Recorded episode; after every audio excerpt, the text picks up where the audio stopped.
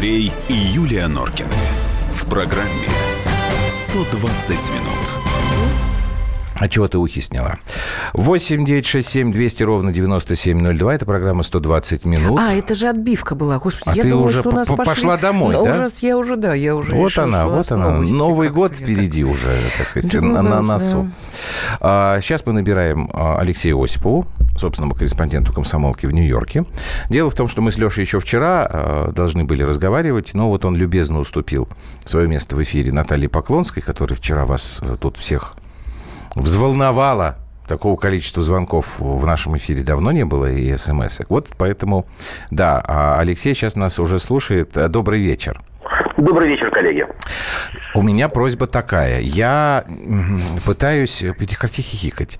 Я пытаюсь понять все-таки, вот что... Э, ру, чем руководствуется президент Трамп в своих внешнеполитических решениях. Ты думаешь, в течение... Леша, Леша объяснит тебе? Ну, он же ближе к нему находится. Ну, что, он читает американскую прессу. Он, он слушает, что говорят люди на Нет, улице. Я думаю, что правильно, люди Леш, тоже правильно? Ну, мне, честно говоря, коллеги, обидно, что вы допускаете такие вот штампы. Какие? Читаю, анализирую. А ведь вполне возможно, что президент Трамп э, звонит мне каждое утро и пытается я, выяснить. Я, я просто не хотел раскрывать все секреты. Вот, Леш, мы не хотели вас обидеть, честное слово. Ну, ну, получилось. Не хотели, но получилось. Хорошо. На самом деле Но Трамп... осадок останется, да, я понимаю. Да, по большей части показывает в первую очередь анализ его твитов, которые он регулярно ранним утром по американскому времени непременных, э, непременно публикует в своем твиттер-аккаунте, все-таки он руководствуется определенными эмоциями. И эмоциями личного толка. Он не прибегает к услугам советников, аналитиков, э, главы Государственного департамента, то есть фактического главы МИД э, Соединенных Штатов Америки. Затем в течение дня или последующих дней эта позиция э, корректируется. Как раз, видимо, э, вступают в дело советники, эксперты, глава глава Государственного департамента, Пентагон, ФБР, ЦРУ, в общем, все те ведомства, которые так или иначе участвуют вот, в, ну, не организации, а, скажем так, лепке э, того самого шаблона, по которому США намереваются вести внешнюю политику в ближайшее время. Э, если же, возвращаясь к самому началу, изначально Трамп руководствуется эмоциями, но потом допускается э, весьма серьезная корректировка. А у, него, а у него вечерние твиты есть, или он действительно только по утрам это все? Только это... по утрам. Только по утрам. Интересно. И самое главное, ни у кого не возникает сомнений, эта информация никоим образом не корректировалась. Он делает это сам, за него не делают это ага. помощники.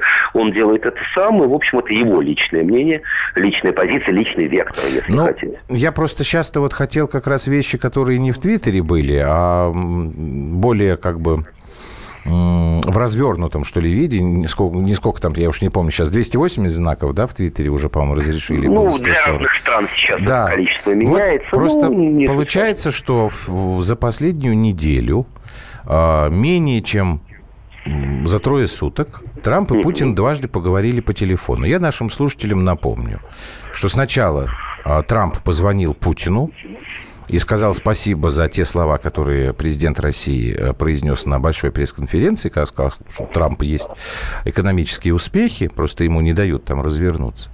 Еще раз подчеркиваю, прошло менее трех суток, и уже Путин позвонил Трампу и попросил передать благодарность сотрудникам ЦРУ, которые помогли предотвратить теракт в Петербурге. Насколько я понимаю, они, пользуясь вот этой вот оказией, обсуждали еще какие-то вопросы. Северную Корею, там что-то еще. В общем, все хорошо. Теперь проходит еще несколько часов, Дональд Трамп э, представляет свою новую стратегию национальной безопасности. Насколько я понял, он работал над ней лично. Там написано, что Россия, ну, там еще и Китай упомянут, это главная угроза национальным интересам Соединенных Штатов на геополитическом фронте. И вот тут у меня, Алексей, возникает вопрос. Вот я на что должен обращать внимание? Вот на этот документ, эта программа, или на то, что он с Путиным вроде понимает друг друга? Я запутался, правда?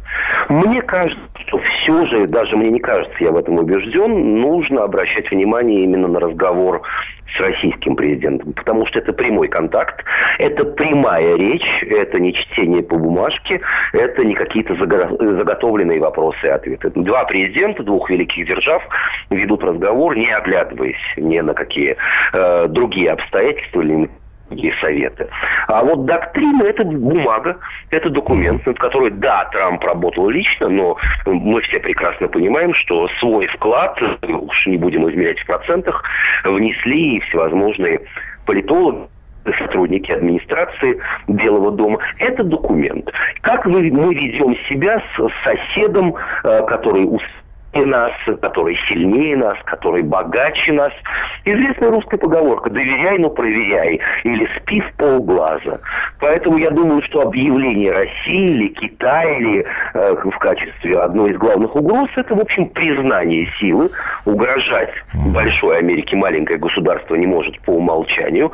Это всем понятно. Но в другого никто не назван врагом. Угроза на дипломатическом языке это очень размытая, очень витиеватая формата, если ага. хотите, определение как раз того самого более удачливого, более э, уверенного в себе друга, с которым есть смысл и необходимо общаться, но все же быть немного настороже. В мировой политике это совершенно допустимый угу. фортель, если можно сказать. То есть лучше обращать внимание на прямую речь, не на бумажке. Спасибо. Я, я считаю, что да. Алексей Осипов, собственный корреспондент «Комсомольской правды», который раскрыл главный, один из главных профессиональных секретов. Дональд Трамп ему периодически звонит и консультируется. Леш, спасибо большое. Мы сейчас продолжим. Я напоминаю, что 8 9 6 7 200 ровно 9702 – это наш WhatsApp и Viber. А, что касается нашей... Я только напомню, что Алексей Чего? Осипов, собственный корреспондент а «Комсомольской правды» в Нью-Йорке. А я не сказал, что в Нью-Йорке? Нет. Ну, в Америке я сказал. Нет, вот, не сказал? В Нью-Йорке. Не сказал. Ну, не хорошо. Я сегодня Нет, вообще в разболтанном состоянии. Ну, я же сказал, что я а запутался. А что это ты? Меня Трамп запутал. Да ты что? Да, запутал. Обманули, запутали. Карбофос иронизирует. О действиях Путина по причине его сверхинформированности мы судить не можем. Поэтому давайте судить о действиях Трампа. Правильно. Карбофос, вы абсолютно правы. А, что касается нашей реакции. Давайте мы сейчас послушаем... Кого мы можем Пескова сейчас послушать, Люб, да? Потому что я, я просто не знаю, мы дозвонились до Франца Клинцевича, у него там по времени как-то ограничено, он недоступен. Ну, значит, Франца Адамовича не удастся сегодня послушать. Послушаем пресс-секретаря президента России, потому что Дмитрий Песков, вот, вот как бы официальный наш такой, да, голос Кремля. Вот что он сказал по поводу этого документа, этой новой стратегии национальной безопасности Америки. Что касается новой стратегии безопасности США, документ достаточно объемный, он, безусловно, нуждается во внимательном изучении, что, конечно же, и будет сделано во всех соответствующих ведомствах, с тем, чтобы осмыслить его беглое прочтение, особенно тех частей стратегии, которые так или иначе упоминают нашу страну. В целом, налицо имперский характер документа, налицо нежелание отказываться от однополярного мира, причем настойчивое нежелание, неприятие многополярного мира. Ну, собственно, Дмитрий Сергеевич Здесь как бы я не, не могу сказать, что он очень что-то много нового сказал. Мы, в общем-то, относились, по-моему, и, и прежде так к американской внешней политике. Просто вот я говорю, что меня действительно немножко а запутали она эти... совершенно спокойно относилась точно так же и к самим себе. Кто она? Америка. То есть совершенно однополярная Нет. история, которую они совершенно не, не собираются отдавать. Нет, ты понимаешь, Будут что... диктовать Нет, условия. Ну, Я сегодня... Нет, ты понимаешь, что это, это бред какой-то. Вот ты представляешь, что... Сейчас тебе скажу. МИД, Лавров, э, там, принимает какие-то решения, я не знаю, там, по Сирии, условно говоря, да? А потом Путин при встрече, там, я не знаю, с Меркель какой-нибудь условный, говорит ровно противоположные вещи. Ну, так не бывает. Почему? Ну, потому что так не должно быть. Как, как это? Это тогда говорит о том, что в государстве нет государство не работает как механизм естественно. внешней политики. Ну, естественно. Ш- Мне кажется, естественно? что об этом сейчас речь и идет, что в Америке пока государственный механизм не работает. Ну, это как минимум В связи с этим принимаются вот Значит, такие вот говоря, истории. Это нехорошо. Для того, чтобы он заработал, этот механизм, э, мне кажется, что такие шаги, в том числе и по Иерусалиму, и принимаются, чтобы вот как-то какая-то консолидация была, в том а числе и, и еврейского лобби. На, совбез, вот на Совбезе поняли, он- что Трамп сделал им меня, хороший подарок. На Совбезе ООН была полная консолидация. Когда была резолюция, осуждающая решение о Никто признании Иерусалима, Америку. Тут важный момент. Да. Украина не поддержала Америку. Я знаю, я говорю про внутреннюю историю, Андрей. Ну, Андрюш, давай паузу Про внутреннюю сделаем. историю я говорю. Что он дивиденды заработал Ну, на черт его знает. вопросе. Может быть, может быть. Но как бы мне от этого не легче. У меня все равно в голове сумбур вместо музыки. Андрей и Юлия Норкины. В программе 120 минут. Можно бесконечно смотреть на три вещи. Горящий огонь, бегущую воду и телевизор. А телевидение можно еще и бесконечно слушать в нашем эфире. Потому что ведущие Егор Арефьев и Сергей Ефимов просто огонь. И никакой воды. Только главное, что стоит посмотреть, а чего лучше никогда не видеть. Программу «Глядя в телевизор» слушайте по средам с 8 вечера по московскому времени.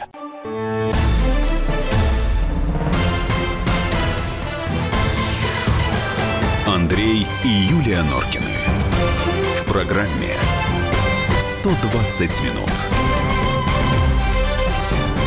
Дорогой 0666, я э, понимаю и разделяю, наверное, вашу гордость за нашу страну, наше Отечество.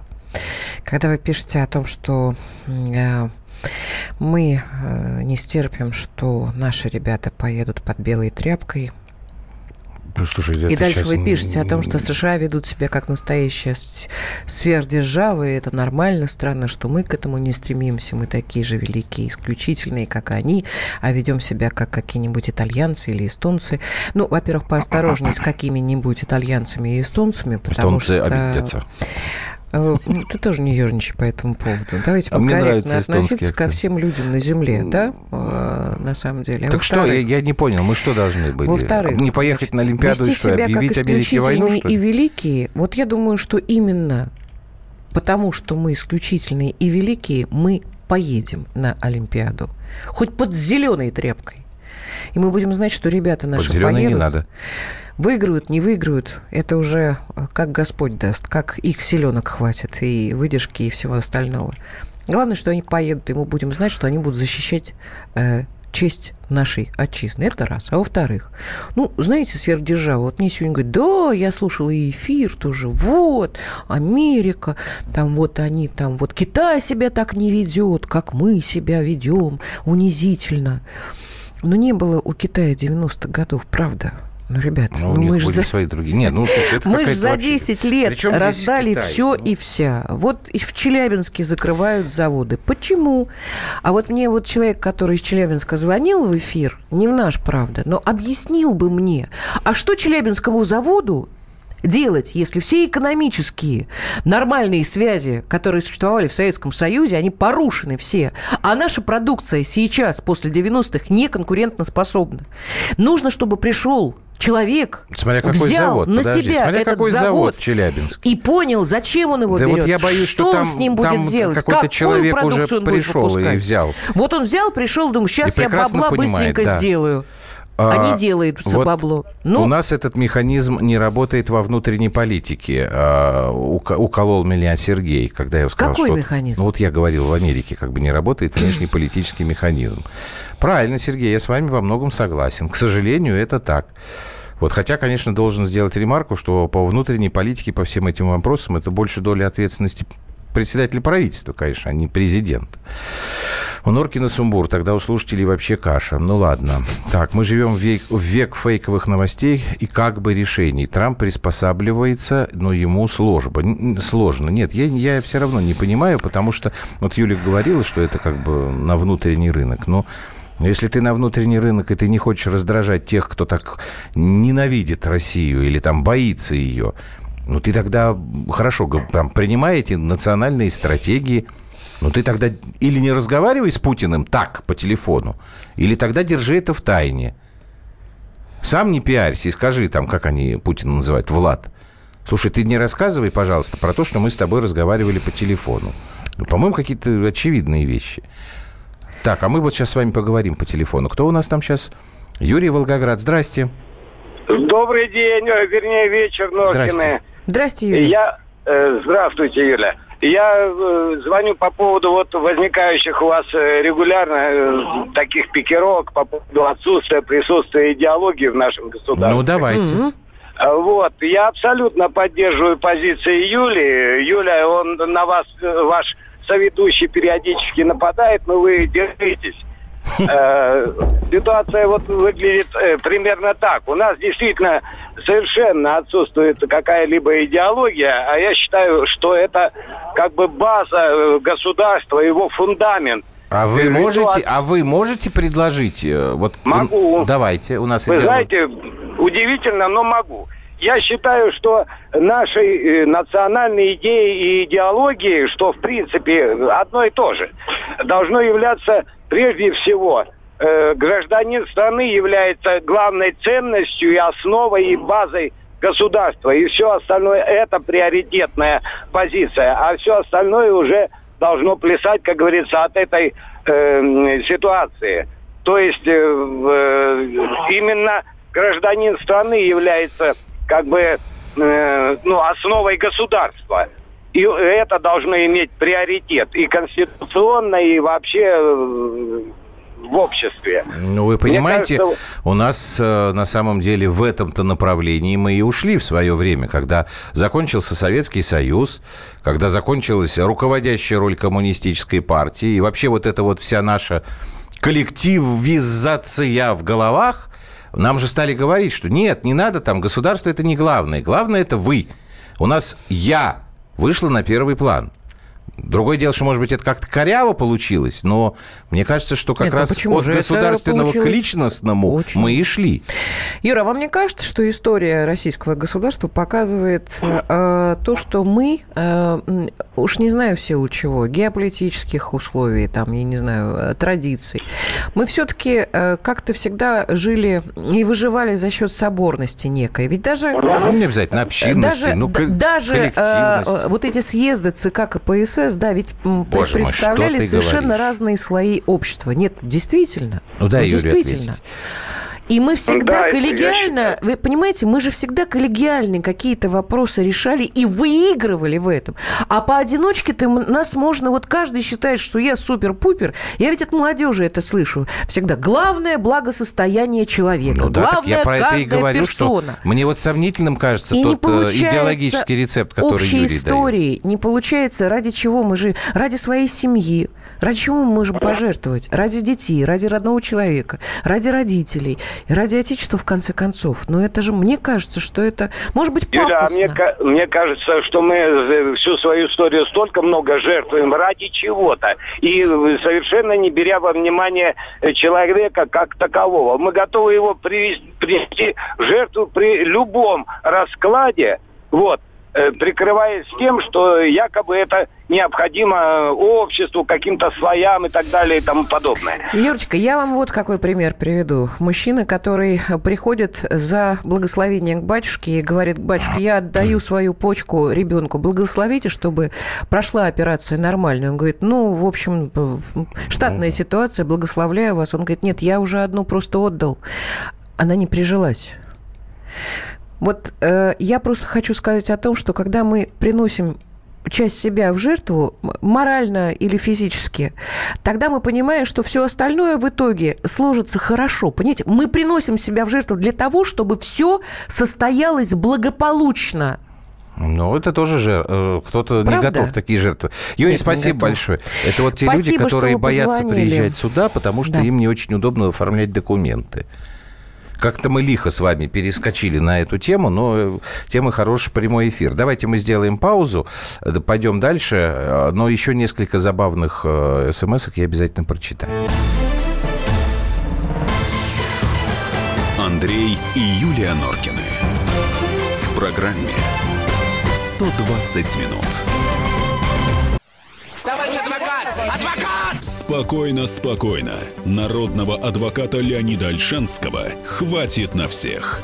Юридические консультации в прямом эфире. Слушайте и звоните по субботам с 16 часов по московскому времени.